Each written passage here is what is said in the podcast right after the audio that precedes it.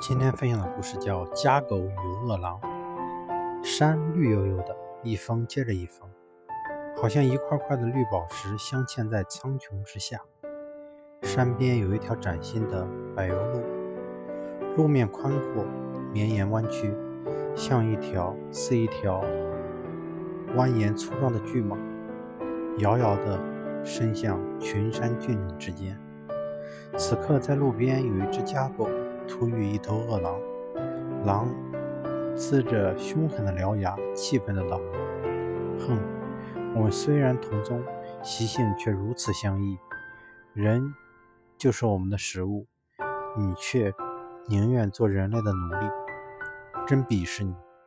狗摇了摇尾巴，不肯不去肯定，也不去否定他的发言。这时，狗的主人从丛林中赶到。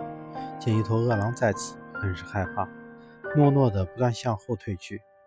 就在此危刻危机时刻，此狗横在了人狼之间，狼凶猛地扑了过来。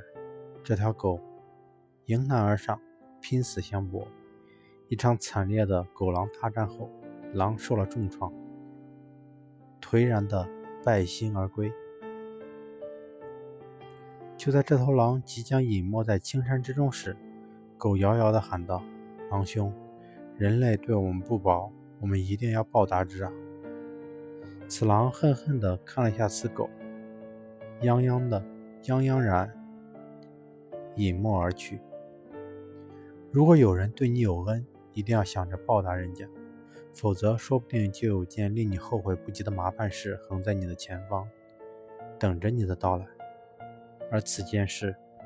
却非这个有恩于你的人去解决不行。所以我们在做任何事都要用长远的眼光去解决，不要为了一时的愉悦而去做拔苗助长的蠢事。